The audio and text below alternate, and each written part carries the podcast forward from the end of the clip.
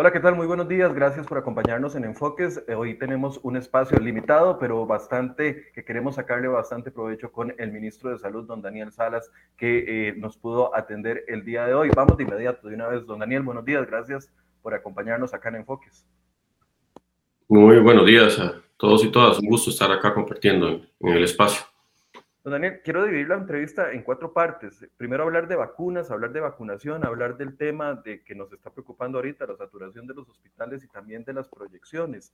Para ir aprovechando el tiempo, eh, muchas han sido las preguntas y siento que a veces no existen los espacios adecuados para poder explicar ampliamente cuáles son los esfuerzos que se han hecho con el tema de atraer mayor cantidad de vacunas al país. Cuando le hemos preguntado cuando se le ha preguntado en conferencias, tal vez no se presta el espacio para poder ampliar sobre el tema. ¿Usted nos podría explicar, don Daniel, cuántas, eh, con cuántas casas farmacéuticas hemos intentado traer más vacunas y que no se ha podido concretar por las razones que ustedes han dicho?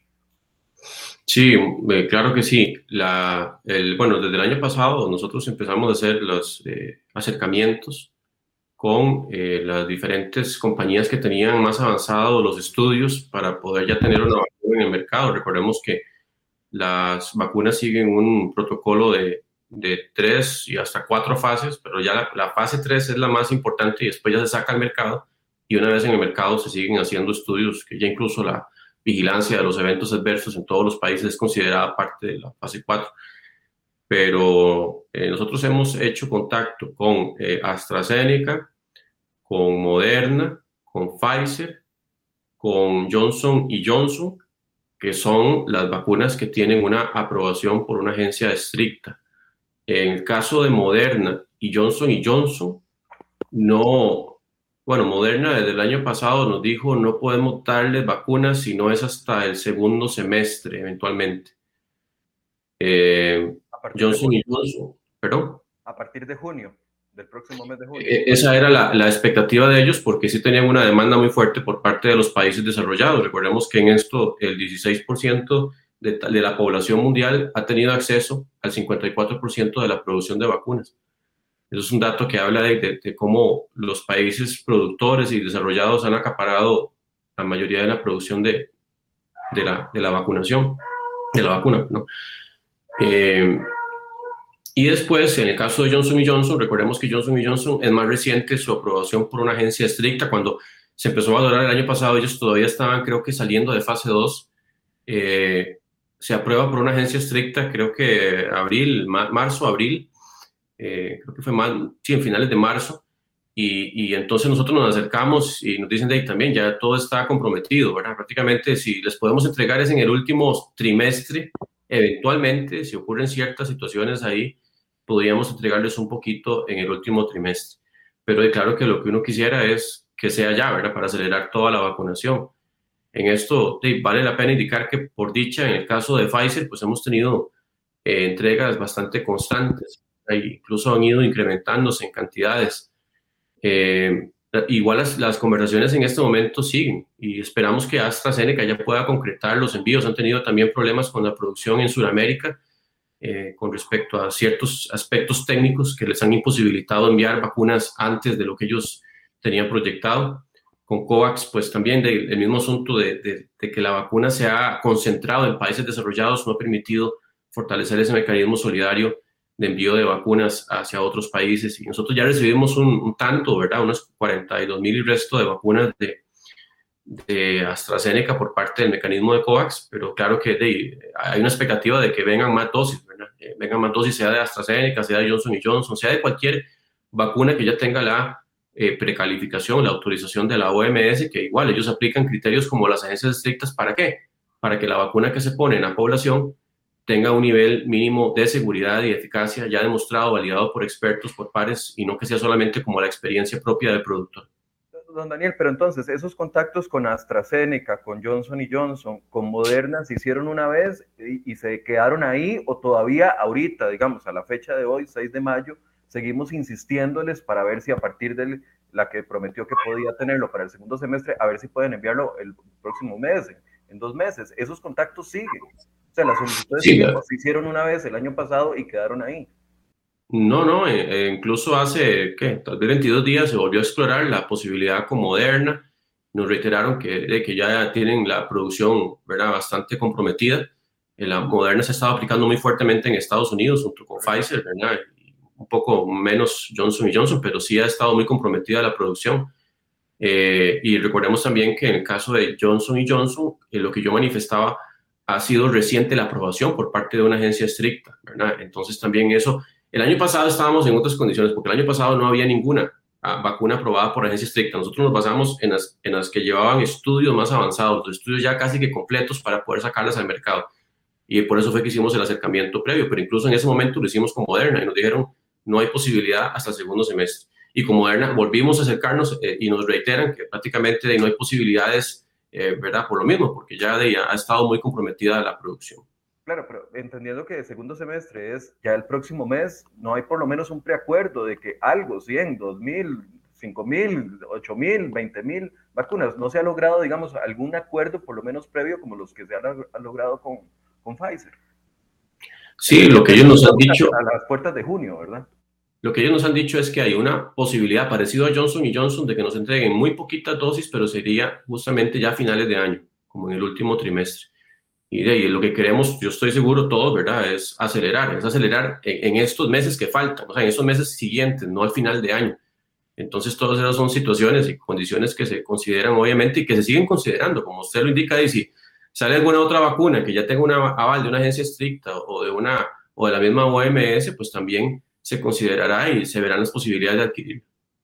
Yo, yo entiendo, ok, pero entonces, aunque fuera para final de semestre o para final de año, podríamos estar generando acuerdos ya para poder obtener lo que sea, pero obtenerlo aunque sea para final de año, ir aumentando las dosis.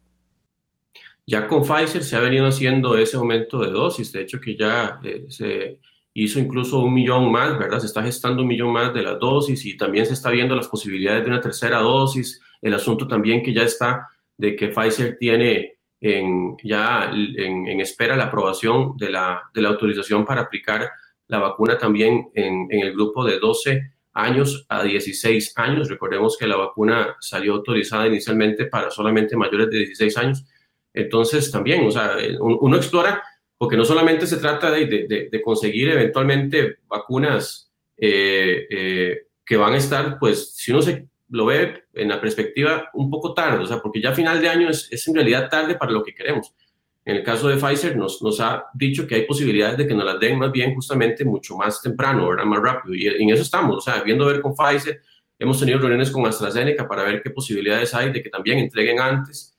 Este, y, y pues nos han dicho todo ese asunto de la, de la parte logística en Sudamérica, eh, y también a la expectativa eventualmente de si, por ejemplo, la vacuna eh, de Rusia, ¿verdad? Tuvieron aval de una agencia estricta, pues también sería ya considerada seriamente dentro de las posibilidades, pero tampoco es que hay miles de vacunas, ¿verdad? En realidad, si usted lo ve bien, son poquitas vacunas. En el caso, por ejemplo, de las vacunas de China, hemos tenido noticias de eficacias vacunales muy bajas, ¿verdad? De un 50%.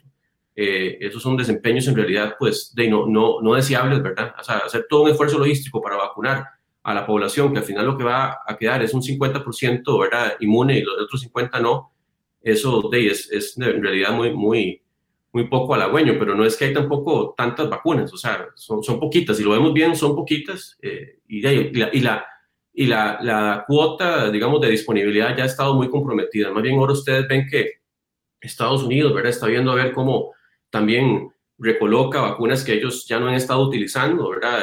En AstraZeneca les quedaron ahí varios millones y quieren ver cómo los reubican en diferentes puntos. No se descarta que las mismas vacunas de Pfizer y de Moderna, pues también en algún momento las reubiquen, ¿verdad? Esas son cosas que, están por verse. También se pidió, o más bien está apoyando a Estados Unidos que se levanten las patentes, ¿verdad? Para que se aumente la, la producción de vacunas. Yo sé que esto tiene todo un asunto complejo, ¿verdad? Porque también habría que ver el asunto de dónde se produce, que sean laboratorios que tengan de pues, la calidad necesaria para producirlas y también los insumos, que los insumos eh, no es que también están, ¿verdad? Como sobrando por todo lado para producir las vacunas. Entonces, pero eso ya es un, es un paso en, en, la vía correcta, siento yo.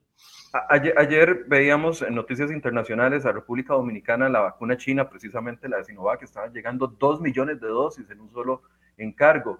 Eh, yo entiendo el, punto que usted decía de que tienen efectividad de 50, 51, eh, más bien 51%, me parece una de ellas, y la otra 56, la Sinopharm.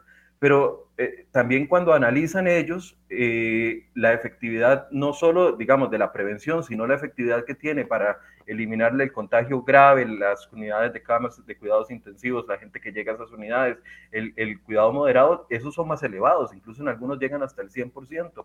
¿Por qué es que no tomamos en cuenta la vacuna china y la vacuna rusa? Eh, usted dice, agencias, agencias internacionales con credibilidad, refiriéndose, eh, como lo han dicho antes, a la FDA o, a la EMA. Pero, pero hay otra parte del mundo que está avanzando muy bien con esas vacunas y que no han, no han tenido problemas. ¿Por qué dependemos de eso específicamente, don Daniel? Es un criterio más que todo eh, de llevarle seguridad o una vacuna con seguridad, un nivel de seguridad mínimo y, y, un nivel de eficacia mínimo a la población ya validado por terceros. Si usted en este momento, por ejemplo, tomara la decisión de aplicar una vacuna que no tiene ese aval de una agencia estricta, que son expertos que se dedican a hacer revisiones justamente de los ensayos y que le dicen a las diferentes autoridades sanitarias a nivel del mundo que esta vacuna o este medicamento ya cumplió con cierto nivel mínimo de seguridad. Usted, yo como ministro me siento más tranquilo cuando usted, no solamente el productor, sino un tercero calificado por la OMS o la misma OMS, están diciendo los, los ensayos de esa vacuna cumplieron con lo que tenía que cumplir. La, la, documentación es suficientemente robusta, no, aquí no se brincaron fases, aquí no hubo un problema de que no se cuantificó bien los eventos adversos, porque todo eso al final, imagínense que si, si, si llevamos una vacuna a la población y eso no estaba bien certificado por un tercero, por un experto, este, y empiezan a, a, ocurrir eventos adversos en una frecuencia muy alta que, no, que son, digamos, eh, severos o, o, que vemos justamente eso, un esfuerzo enorme y que al final lo que se decía de que el 100% al final no resultó ser el 100% porque el, ensayo no estaba bien hecho y entonces se demuestra que era un, un 60 o un 50%. Todo eso pesa mucho en la decisión de llevar una vacuna a la población y por eso es que justamente se ha decidido por parte del comité de expertos de más, más alto calificado a nivel nacional, que es la Comisión Nacional de Vacunación. Son gente, inmunólogos, infectólogos, epidemiólogos, este, gente que está en el tema de vacunas constantemente, eh, se decidió justamente tener ese, ese seguro, esa parte de, tener un respaldo antes de llevarlo a la población. Yo ocupo un respaldo de un tercero experto en el tema que me diga esta vacuna verdaderamente tiene un nivel que me permite a mí llevarla a la población tranquilamente y no más bien eh, exponer a una situación que, como le digo, o sea, tanto por baja eficacia o por baja seguridad va a comprometer más bien su uso en la población.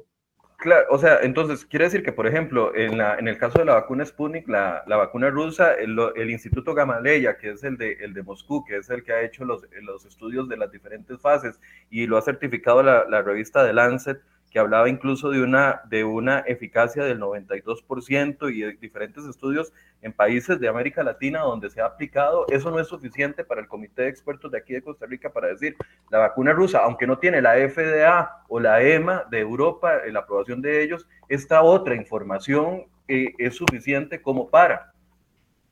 Sí, las revistas no son comités de expertos. Los comités estos de las agencias estrictas que decimos hay 11 a nivel mundial, Está la de Canadá, la de Estados Unidos, la de la Unión Europea, la de Suiza, la de Liechtenstein, que es un país en Europa, la de Japón, la de Islandia, este, Noruega, hay, hay varias, o sea, hay varias, son 11, más la misma OMS. Como le digo, gente que se dedica justamente a revisar los dossiers, que son el paquete de, de, los ensayos clínicos y toda la documentación que lleva a, decir un medicamento ya es seguro tanto que se ha hablado, ¿verdad? Esta vacuna ha tenido, las vacunas en general de COVID han tenido un desarrollo bastante rápido y justamente por eso tenemos que tener esa validación de un tercero para que estemos tranquilos al llevarla a la población. Ya cuando usted no es el productor, de claro, yo, yo como productor, de, yo digo, ahí sí, mi, mi, mi, creación es lo más lindo que hay, ¿verdad? En el mundo, pero cuando ya usted eh, somete esa documentación de lo que yo hice para que expertos me digan, sí, correctamente, lo que usted está diciendo es, está bien fundamentado, está bien hecho. Yo, yo puedo decirle a la población si esta vacuna, lo que dice en ese papel, lo que dice el productor, está ya verificado, cumple con lo necesario. Entonces ya hay un, grado de tranquilidad y una sensación de que se está cumpliendo con lo mínimo que se debe cumplir para llevar un medicamento, una vacuna a, nivel de la población. E, ese es el mismo argumento con la vacuna Sinovac, la que le decía que está llegando dos millones a, República Dominicana. Ninguna de las sí, mi, eh, veía también incluso que de los 22 países donde se está utilizando esta vacuna hay estudios que han hecho las propias agencias y ministerios de salud de cada uno de los países, incluyendo la Universidad Católica de Chile, donde hablaban también de la efectividad en Chile que se ha aplicado esta vacuna. Eh, le, reitero la pregunta, entonces esto tampoco es suficiente como para considerarla, por lo menos en, en vista de que han llegado eh, no la cantidad esperada y tenemos este tsunami de, contagios y este tsunami de hospitalizaciones. Vea, hay un, dato, yo no tampoco puedo decir jamás que esto se debe a la vacuna china, pero hay un dato de un país que se llama, se llama Seychelles, es un país pequeño que es el país que más ha vacunado en el mundo, más que Estados Unidos, más que Israel. Ha vacunado un 62.2% de toda su población. Resulta que aproximadamente un 60% de la vacuna que han aplicado es la vacuna de Sinopharm, la China. Y en este momento son el país... Es que son tres, ¿verdad? sí. la gente que no está Sí, porque de China hay varias vacunas. Pero Ajá, y ese país, Seychelles, es el que está ahorita eh, teniendo la tasa de transmisión más alta. Tuvieron que cerrar otra vez tienen una ola pandémica fortísima, están cerrando otra vez bares, actividades, este, de todo, están cerrando y teniendo eh, el país con más alta vacunación. Yo no quiero aquí decir que esto es por usar una vacuna o la otra, pero las mismas ejecutivos de, de, las compañías chinas de las vacunas han dicho que en realidad esa vacuna tiene una limitación muy importante en eficacia vacunal, que es, es baja, o sea, es baja comparado con el resto. Entonces, todo eso yo creo que pesa, o sea, eh, eh, si ya, imagínense que esta, estas vacunas creo que ya tienen tres meses y resto de estar en un proceso de precalificación por la OMS y todavía no se han aprobado. O sea, eh, hay, hay, vacunas cuando ya el, el, dossier, ese ensayo es totalmente contundente y fuerte, llevan un proceso mucho más rápido y se aprueban porque tiene toda la documentación que tiene que cumplir. Entonces... Están salvando vidas, doctor.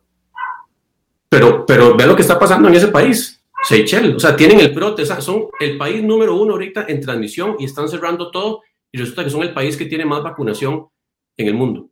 Y, resulta que un 60 o más por ciento ha sido aplicado con vacuna de Sinopharm. Como le digo, no estoy diciendo que ese sea el punto, pero ya para que los lectores y usted tenga una idea de lo que puede estar ocurriendo justamente por usar vacunas que no tienen una eficacia o, eventualmente la seguridad. Yo aquí no tengo el reporte de eventos adversos, pero eso es lo que permite cuando una agencia estricta, usted le, le valida un tercero le dice, si usted puede ya este, eh, aplicar esa vacuna con tranquilidad en el sentido que cumplieron con todos los requisitos, usted lo hace mucho más tranquilo. Y como le digo, ¿qué pasa si yo empiezo a aplicar una vacuna que no es validada por un tercero estricto, por una agencia estricta, por la misma OMS, y empiezan a aparecer eventos adversos? Aquí estaríamos teniendo una discusión muy diferente, más bien diciendo, ¿por qué usted autorizó una vacuna que no ha sido eh, validada por una agencia estricta, este, sabiendo que es un requisito muy importante para llevar a la población. Entonces, esto es, un terreno muy complicado y claro que queremos acelerar la vacunación. Ya incluso emitimos una resolución para que en el momento que una compañía farmacéutica que tenga una vacuna validada por una agencia estricta pueda llevarla a la población, lo vamos a agilizar rápidamente para que también el sector privado pueda estar disponible. En esto no hay ninguna mezquindad, ninguna falta de proactividad por parte de, del Ministerio de Salud de tratar de tener eh, la agilización máxima para que haya una aceleración en la vacunación. Y eso ya lo emitimos la semana pasada. Pero yo quiero que, que me entienda usted la gravedad de llevar una vacuna en un proceso que se hizo en menos de un año, que no ha sido validada por expertos que se dedican a ese tema, es una responsabilidad enorme llevarla a la población cuando no hay una validación por parte de, una, de, una, de un ente experto. Y no es un criterio del ministro de Salud, es de los expertos más este, fuertes en el país en tema de vacunas. Yo sé que si no validamos el conocimiento o, justamente ese saber, ese, ese trasiego de la Comisión Nacional de Vacunación, de, nosotros podemos opinar como población y decir, pero es que ¿por qué no hacen esto? ¿Por qué no hacen el otro? Justamente hay criterios muy fuertes, muy sólidos que respaldan el por qué tenemos que tener ese aval de una agencia estricta o de la misma OMS. Claro, pero es que la EMA o la misma FDA no tienen la, la precisa que nosotros tenemos en el sentido de, de, agilizar la vacunación. Ya ellos tienen gran parte de su población eh, cubierta por los contratos que ellos han hecho. Ahí mismo se producen las vacunas.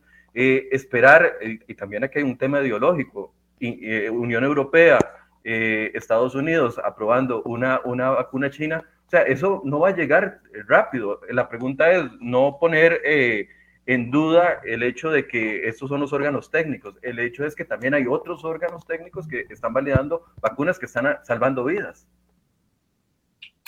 Vean, las cosas son como son. El mundo está hecho en ese sistema. Las agencias estrictas son las que validan medicamentos y vacunas siempre a nivel mundial y nosotros nos respaldamos en todo caso con esos criterios, porque eso es lo que nos permite justamente llevar vacunas y estar tranquilos de que la vacuna que estamos llevando tiene lo que dice tener eh, y no de otra forma. Entonces, en eso también hay un asunto de responsabilidad con la población y yo creo que estamos cumpliendo justamente con esa responsabilidad de no agilizar o no acelerar por una presión eventualmente política o lo que usted quiera verlo para poner una vacuna que no tiene este, ese, ese aval de, esa, de cualquiera de esas 11 agencias estrictas. No es que a veces solamente nos enfocamos en FDA o en la EMA, que es la de Europa, pero hay 11 agencias estrictas que están en diferentes partes del mundo y que cualquiera que apruebe una vacuna, justamente eso permite ese aval, o la misma OMS, que incluso también ya eh, vacunas que usted me está diciendo que por qué no las incorporamos todavía no han sido aprobadas por la OMS y ya parece que están en, ese proceso hace mucho tiempo. Entonces, en el momento que se aprueben, claro que serán consideradas.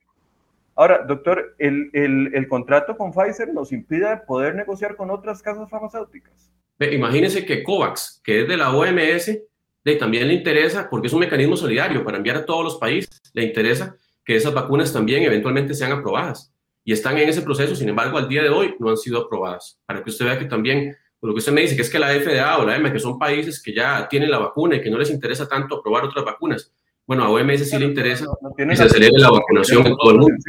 No tienen la preocupación que tenemos nosotros encima. La OMS, discúlpeme, pero es la autoridad máxima a nivel de salud y es, ellos justamente diseñaron este mecanismo COVAX para tratar de distribuirle a todos los países pobres en un mecanismo solidario que son los que tienen menos acceso a la vacuna.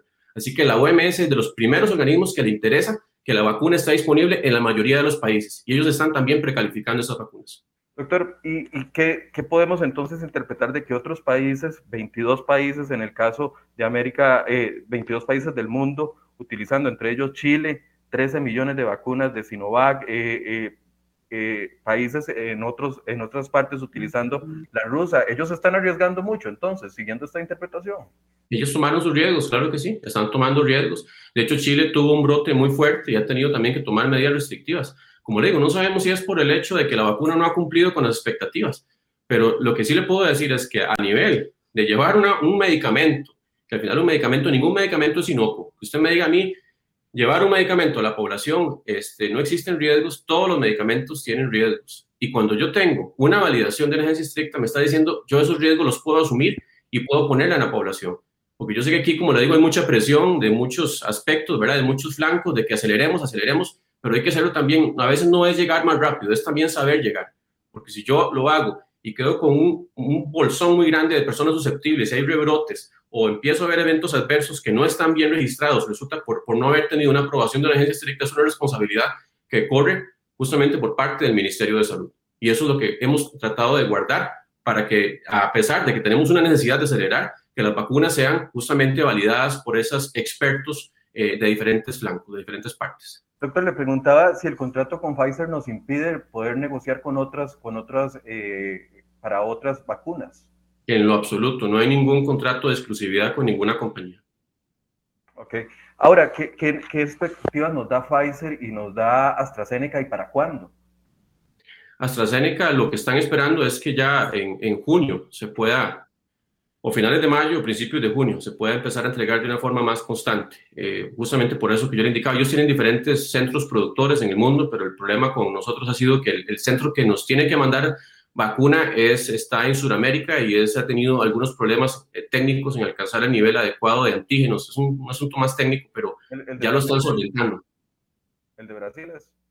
Sí, el de Brasil, correctamente. Y entonces han tenido un problema técnico para alcanzar el nivel adecuado de antígenos, que en realidad el antígeno es lo que estimula en realidad la respuesta inmunológica y ya lo, parece que lo han solventado, ya están regularizando la Y con el caso de Pfizer, como yo le indicaba, pues estamos ¿Perdón? ¿Sabemos cuántas? ¿Pueden incrementar?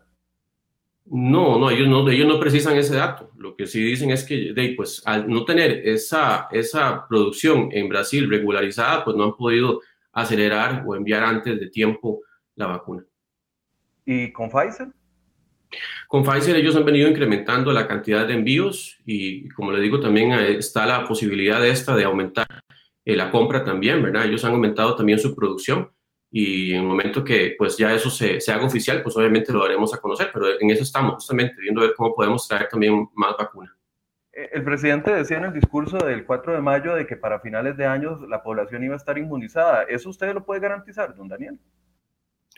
¿Cómo hago yo para asegurarle que no va a haber faltantes de vacuna? Eh, yo creo que lo que tenemos acá es la meta y los contratos están hechos para que tengamos esa inmunidad de rebaño en el 2021 pero yo no puedo garantizar, eh, ponerle a ustedes, ver a una firma y decirle, eh, AstraZeneca no va a tener problemas posteriores o Pfizer no va a tener algún problema de que una planta explote y entonces no va a llegar la vacuna. Yo eso no lo puedo garantizar. O sea, estamos siempre supeditados a que la vacuna esté llegando a nuestro país o que eventualmente, como le indicábamos anteriormente, que COVAX pudiera tener una aceleración porque eventualmente Estados Unidos eh, empieza a ayudarlos más o otros países desarrollados empiezan a ayudarlos más y entonces hay una aceleración o no, va a haber ese problema, no, no, lo puedo yo jamás en este momento garantizar, pero la expectativa y lo que tenemos en contratos, que no son contratos de, no hay, no hay una garantía completa de que se va a cumplir, pero al menos en el caso de Pfizer han estado enviando constantemente, vemos que hay una estabilidad en el envío, incluso un aumento, ¿verdad? Este, pero, pero de, la, la expectativa es esa, de acuerdo a los contratos que tenemos, sí vamos a tener para vacunar a 3 millones y medio de personas, que recordemos que los niños, bueno, al menos ahorita que ya Pfizer va a avanzar un poco en, el grupo de 12 a 18, pero los niños no están todavía aprobados bajo ningún eh, ensayo, entonces lo que podemos vacunar justamente son pues, personas mayores de 16 años hasta el momento y también excepto las embarazadas, y eso nos da una población de 3 millones 700 mil, o sea, estamos comprando vacuna para vacunar básicamente un 95-94% de toda la población que se puede vacunar en este año, en el 2021 pero no se puede garantizar, digamos, la afirmación de que la, población va a estar inmunizada antes de que cierre el año no es una garantía.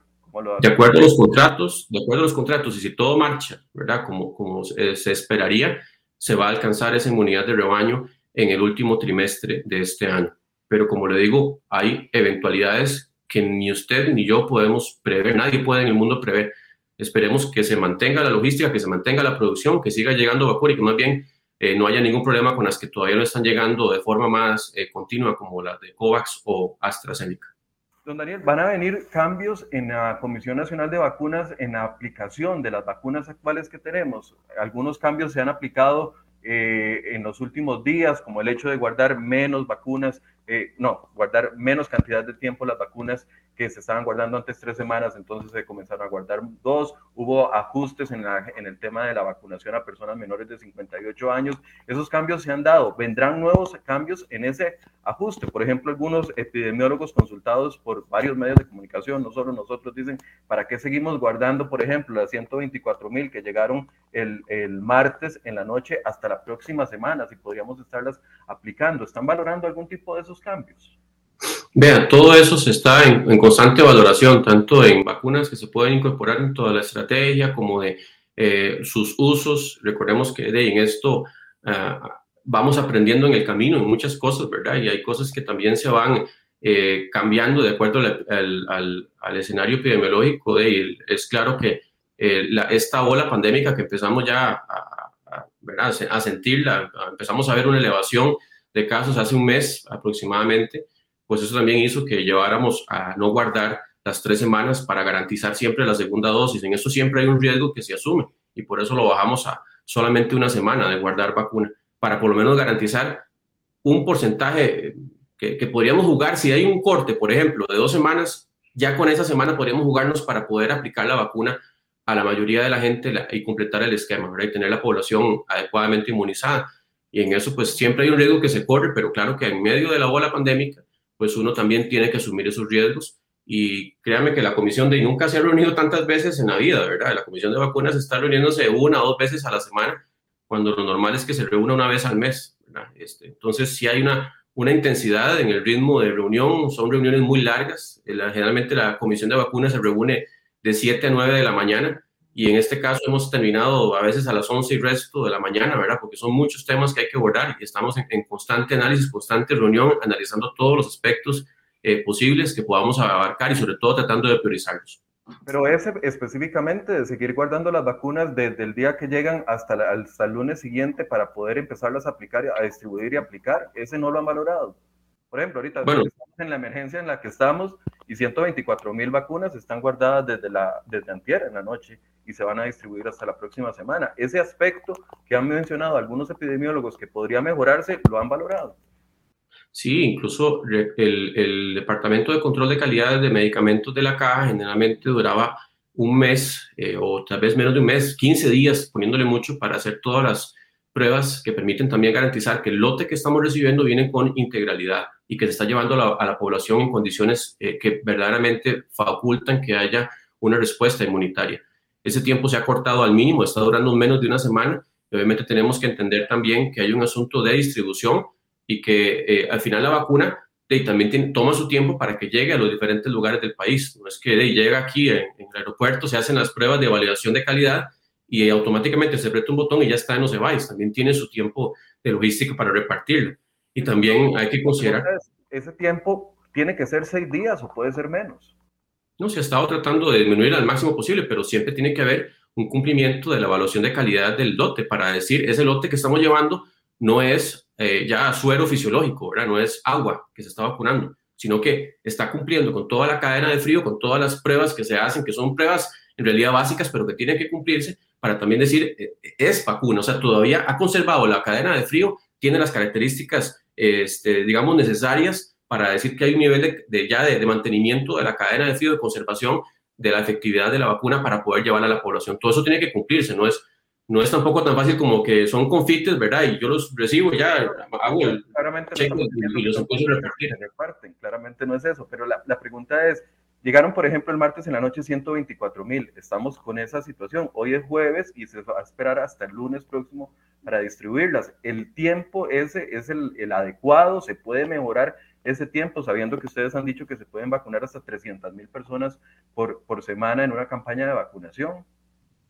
Sí, la, la, caja en realidad puede vacunar una cantidad alta de, de, personas. Recordemos que la vacuna de Pfizer en específico tiene condiciones de mantenimiento de cadena de frío que son diferentes, por ejemplo, a la AstraZeneca. nosotros estamos en el, programa de inmunizaciones habituados a manejar vacunas que tienen temperaturas de mantenimiento de 2 a 8 grados centígrados. La de, la de Pfizer tiene condiciones de ultra baja temperatura, ¿verdad? De 80 grados, menos 80 grados centígrados.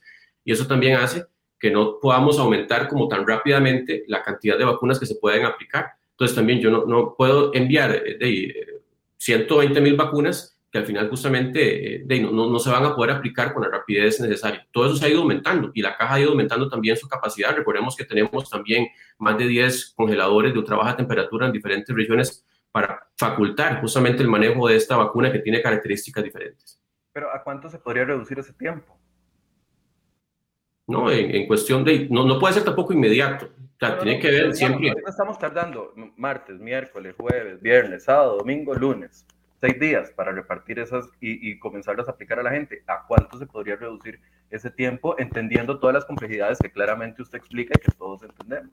Sí, siempre tiene que haber algunos días para hacer las pruebas. Yo decirle exactamente lo mínimo mínimo que se puede hacer, eso es un asunto también que lo misma, la misma caja lo está analizando. Y recordemos que la caja tiene todo ese departamento de expertos en la parte de calidad de medicamentos, en la parte logística y y olvídese que han estado dormidos, ¿verdad? O esperando que alguien externo les diga, vea, apúrenle con eso. O sea, todos estamos surgidos aquí de acelerar al máximo y ellos están también analizando qué tiempos pueden acortar en esto. Ok, doctor, ¿qué pasa con eh, las personas que ahorita eh, es la clase que está enfermándose más que no anda en fiestas, que es porque se enferman, porque tienen que trabajar, porque si no sus familias no comen, etcétera, etcétera. Esta población joven, que es la que se está enfermando más, ya ustedes anunciaron de que iban a empezar a vacunarlas. A esa población, ¿cuántas vacunas se les está aplicando al día? Ya empezamos a vacunar en algunos sectores que tienen un avance del grupo 2 en más de un 80% con el grupo 3. El grupo 3 contempla personas de 18 años a 58 años no cumplidos que tienen algún factor de riesgo. Es claro que entre más edad, más riesgo de enfermar gravemente, dentro de ese mismo grupo también. Entonces, la decisión de la Comisión de Vacunas es también haber empezado desde los de 58 no cumplidos hacia abajo. ¿Para qué? Para salvar más vidas. Eh, claro que al final esto va progresivamente y en algún momento le tocará a los de 40, a los de 30, a los de 20, a los de 18, eh, vacunarse también, que tengan ese, ese, esa condición de un factor de riesgo como presión alta, como obesidad, como diabetes, como asma, como algún tipo de enfermedad renal crónica. Eh, a ellos les va a llegar la vacuna, pero es lo que hemos hablado, la disponibilidad que hay en realidad y el ritmo de entrega pues no permite llevarla más rápidamente, pero sí les va a llegar, sí les va a llegar. Y, y decir en este momento, en qué momento vamos a estar vacunando los de 30 años o los de 20, es un poco difícil, pero ya empezó, ya empezó la vacunación del grupo 3 y, y esperamos que pues en unos máximo tres meses podamos abarcar. ¿Cuántas vacunas estamos aplicando al día, doctor? En general. El dato no lo tengo acá conmigo, eh, Michael. No lo tiene, ok. Eh, o sea, por semana sí son aproximadamente 120 mil vacunas que se están aplicando por semana, ¿verdad? Hemos tenido incluso un aumento, pero ahí vamos en ese nivel. Ok. ¿Qué papel juega, y yo sé que es un papel importante, pero qué papel juega la aceleración de la traída de más vacunas o de la vacunación para reducir los plazos que se están haciendo aquí en el impacto o qué impacto podría tener eso en la ola de contagios que estamos viendo ahorita? Recordemos que la vacuna, el fin primordial que tiene es evitar también lo que es casos graves y, y muerte. No, no es que lo evita al 100%, pero sí disminuye sustancialmente la probabilidad de que eso ocurra y los contagios pueden darse, pues obviamente también se disminuyen, porque al momento que usted tiene una vacuna puesta, el cuerpo responde cuando está expuesto al virus y desarrolla defensas y entonces la cantidad de virus que usted va a tener en su cuerpo va a ser mucho menor, la cantidad de, partículas virales. Entonces eso también es, favorable para disminuir contagios, pero no es que el hecho de que usted tenga ya eh, la inmunidad de rebaño significa que no pueden haber eh, ciertos contagios, se pueden dar, y eso pasa con todas las vacunas lo que sí ocurre es que obviamente pues esa facilidad de contagio se va a disminuir sustancialmente. Entonces todo eso entra en juego, pero recordemos que aquí lo más importante, de acuerdo a lo que ha demostrado eh, estas vacunas, es disminuir mortalidad disminuir internamientos, hospitalizaciones, y eso justamente sabemos que la carga mayor la tienen la población de más edad o que tienen algún factor de riesgo, pero también hemos visto que combinado incluso factor de riesgo, eh, presión alta y edad, siempre se está dando un internamiento, una cantidad de fallecidos eh, que, siempre está concentrada hacia grupos de más edad. Sin embargo, también hemos visto que las variantes del virus, las variantes genéticas, ¿verdad? que han surgido y que ya circulan en nuestro país, han hecho que en ese momento personas jóvenes, eh, más jóvenes de lo que teníamos antes, también se están enfermando gravemente. No en la misma concentración que siguen haciéndolo las personas de más edad, pero sí ha variado un poco el virus en su comportamiento en ese sentido. Yo decía ayer, pues, antier fue, tuvimos una, una muchacha de 32 años que falleció, ¿verdad? Y tenemos en este momento personas en UCI de 30, 40, 50 años eh, en proporciones mayores a lo que teníamos en, el año pasado. Doctor, las proyecciones del Centro Centroamericano de la Población, de los epidemiólogos de la Universidad Hispanoamericana, hablaban en abril de 4.000, 3.000 casos para mayo. Eso se ha ido acercando. ¿Qué proyecciones hacen ustedes para mayo y junio? ¿Cuándo esperan que toquemos eh, o, o, cuándo proyectan que toquemos aquel, aquella curva alta y comenzar a descender los casos de esta ola? Hay una proyección propia del Ministerio de Salud. Eh, el Centro Centroamericano decía don Luis Rosero hace un par de días que entonces podríamos llegar a una cresta de hasta 10.000 casos diarios, lo cual claramente nos, nos preocupa a todos. Eh, el Centro Centroamericano, no, mentira, la Universidad Hispanoamericana hablaba de 4.500 casos. ¿Cuándo ustedes esperan que esta ola que ha venido tan creciente comience a decrecer? ¿Cuáles son las proyecciones que tienen ustedes propias? Sí, lo que se espera es que eso no ocurra en, en menos de, de, 15 días, ¿verdad? Podría tomar más, de hecho que podría tomar un poco más y eso va a depender muchísimo, muchísimo de la respuesta que tengamos por parte de la población. Yo sé que las medidas restrictivas pues también surten efecto per se porque disminuyen la movilización y se ha demostrado a nivel mundial que la disminución de la movilización de personas es al final de cuentas también un factor importantísimo para disminuir contagios. Pero yo creo que aquí, como usted lo indicaba, hay personas que tienen que salir a trabajar y se pueden también contagiar, pero en la medida que ellos apliquen protocolos, ese riesgo se minimiza, se lleva a un nivel muy bajo. Entonces, es, aquí va a depender mucho de la adherencia a protocolos, de la aplicación de los de las medidas de no romper burbujas, porque yo creo que en esto hay muchas de las de la trampa es seguir pensando que nuestra burbuja es segura cuando no es la burbuja de convivencia, cuando son amigos, cuando son compañeros de trabajo y, entonces se van a tomar ahí, ¿verdad? Unos fresquitos eh, después y se quitan la mascarilla y están en el restaurante o en el bar y, ahí es donde se dan los contagios, ¿verdad? Entonces yo creo que esto va a depender mucho de, de la misma eh, comportamiento de la población, que yo y todos quisiéramos que no sea porque ya empecemos a ver una situación mucho más eh, caótica, ¿verdad?, en los servicios de salud y empezar a ver una cantidad de fallecidos muy alta, eh, que eso no sea el factor motivante que lleve a la población a reaccionar, pero, pero va a depender mucho de esto. Yo creo que, como le digo, en, en menos de 15 días posiblemente no vamos a ver un cambio tan sustancial en el comportamiento, en la modulación de la ola. ¿Y, y con, una, con un máximo de casos, tienen alguna proyección? No, eh, las proyecciones hay varias, eh, como las que hace Centro Centroamericano de Población. El CIMPA ha tratado de hacer sus ajustes en las predicciones está trabajando también con la modelación de las, del efecto vacunación. Este, también de ahí está eh, las proyecciones que trabaja, por ejemplo, la caja con Intel. Hay proyecciones del, Centro Internacional de Métricas de la Universidad de Washington. Hay muchas proyecciones y yo creo que pues aventurarse a decir esta es la más correcta o esta es la más eh, precisa, ¿no? En este momento hay muchas posibilidades. Y yo lo que creo es que esto, pues, posiblemente sí tengamos un aumento todavía mayor, pero por eso es que también ocupamos que la población reaccione y obviamente las medidas restrictivas en este momento también ayudan bastante. Pero ese aumento, ah, eh, o sea, 4.500 suena mucho, suena poco, 10.000 suena mucho, suena poco, solo para entender desde dónde está viendo el ministro de, de Salud el panorama.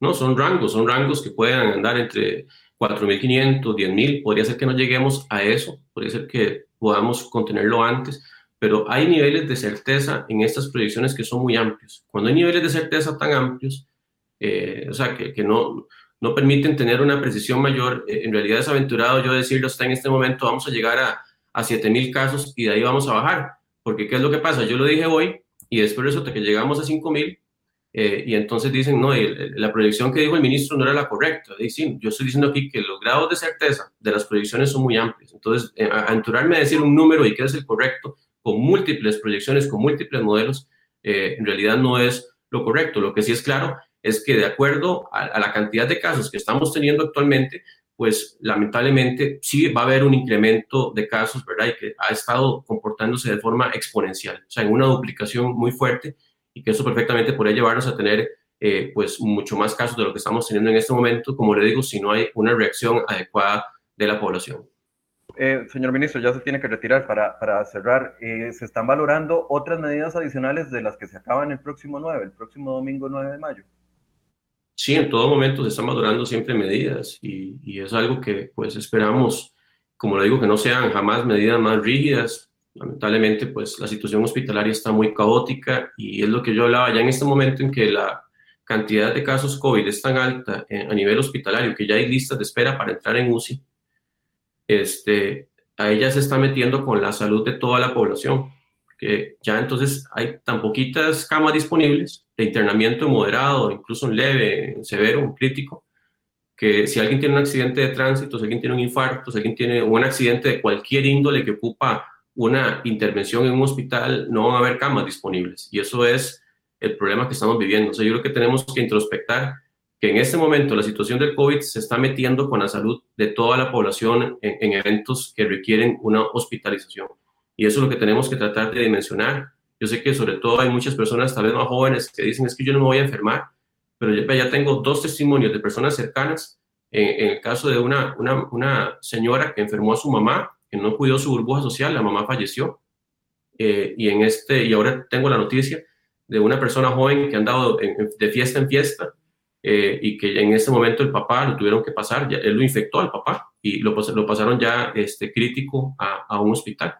Y esas son las cosas que yo, yo le he dicho, no tenemos que escarmentar por cabeza ajena, eh, por cabeza propia, tenemos que tratar de ver lo que está pasando con los demás, escarmentar por cabeza ajena, pero siempre es, es, difícil, ¿verdad? Es algo que es un dicho que tenemos tal vez muy, eh, suena en un eco, ¿verdad? Muy fuerte porque lo sabemos desde pequeños, pero cuesta aplicarlo. Y yo espero que, no, que el dolor no llegue a, a, muchas familias, pero, pero eso depende mucho de la actitud que asumamos. Estamos en realidad en un momento más crítico a nivel sanitario y humano que hemos tenido en los últimos tiempos, ¿verdad? Y yo creo que tenemos que tratar en esto de sacar nuestra responsabilidad, nuestra solidaridad y entender responsablemente que es un momento que requiere que nos comportemos en una forma muy cauta, muy eh, apegada a los protocolos sanitarios. ¿E-, ¿Es factible que esas medidas que están valorando sean anunciadas en los próximos días antes de que termine mayo? Si sí, claro. Incluye, incluye el tema de las clases presenciales. Las clases presenciales, ya lo hemos dicho, eh, están en constante también análisis de comportamiento en los centros educativos. Hemos tenido en realidad eh, un reporte de apenas aproximadamente como entre un 6 y un 8% de los centros educativos que reportan casos eh, y, son en su gran mayoría reportes de un solo caso.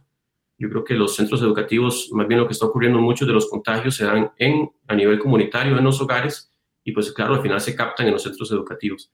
Pero en esto siempre seguimos con el balance. Recordemos que el, el hecho de la educación presencial nos ayuda eh, muchísimo en la parte incluso de detectar problemas de salud, problemas de violencia, que no se detectan de otra forma. Hay un vacío enorme cuando los niños están completamente en la virtualidad y la parte socioeducativa, socioafectiva, eh, los estímulos, ha visto que los, los, niños se deprimen mucho, ¿verdad? es una población que sufre mucho y que también tenemos que tratar en la medida de lo posible de que se mantenga cierto grado de presencialidad, porque recordemos que en ningún momento hemos estado al 100% de presencialidad, siempre estamos manejando la eh, modalidad dual, ¿verdad? Que es combinado y que sabemos incluso que ya el MEP y está trabajando con salud para tener unos protocolos no sanitarios de cómo actuar en el centro educativo, sino cómo actuar eh, en los escenarios comunitarios donde están en los centros educativos para eventualmente decir, este centro debe irse a la virtualidad por 15 días, pero no ser una suspensión o una migración a la virtualidad al 100%. Eso sabemos que con criterios epidemiológicos y socioeducativos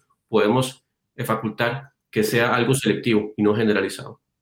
entonces podríamos esperar anuncios de medidas en las próximas dos, tres semanas. Viendo el es Mientras estemos con la ola pandémica, claro que pueden haber este, algún tipo de medida que se va a estar tomando y se va a estar avisando oportunamente. Bien, gracias, don Daniel. ¿Quiere decir algo más? No, yo creo que es eso. Estamos en una situación sumamente delicada. Costa Rica nunca ha vivido eh, esto que estamos viviendo, ¿verdad? El colapso en el sistema hospitalario. Y, yo creo que eso de verdad que tiene que levantar en nosotros la mejor actitud, la, responsabilidad más alta y, entendernos como, como una sociedad, ¿verdad? no como entes individuales, que al final estamos comprometiendo, eh, eh, se está comprometiendo la salud de, de, una gran parte de la población, ya no por COVID, sino por todas las causas. Y que en este momento no romper burbujas eh, de convivencia, lavarse las manos antes de tocarse la cara, usar la mascarilla adecuadamente, no usarla como mucha gente lo usa que es por una obligación, ¿verdad? Entonces la andan como un trapito ahí y la guardan en cualquier lado, sino usarla con todo el cuidado y estarla cambiando. Este, el hecho de tener los lugares bien ventilados, ¿verdad? No estar en lugares cerrados, esas son cosas que, que salvan en este momento muchas vidas. Y, y, lo, que, lo que deseo es que no tengamos que, que escarmentar por cabeza propia, eh, sino que justamente veamos lo que está pasando a nuestro alrededor, que hay personas jóvenes que están en UCI, que hay personas jóvenes que ya contagiaron a sus papás, incluso algunos ya partieron de este mundo, y, que eso no tiene por qué repetirse. O sea, tenemos en este momento la posibilidad como seres humanos, entendiéndonos como una sociedad responsable, comprometida, como un país, que si no nos unimos, esto no lo podemos ganar fácilmente y esta ola puede seguir haciendo mucho más estragos. Al final, ese comportamiento también habilita que tengamos actividades económicas, que tengamos actividades, ¿verdad?, eh, que se puedan desarrollar con más facilidad si hay apego a los protocolos, si hay responsabilidad en las casas, si hay responsabilidad en las comunidades.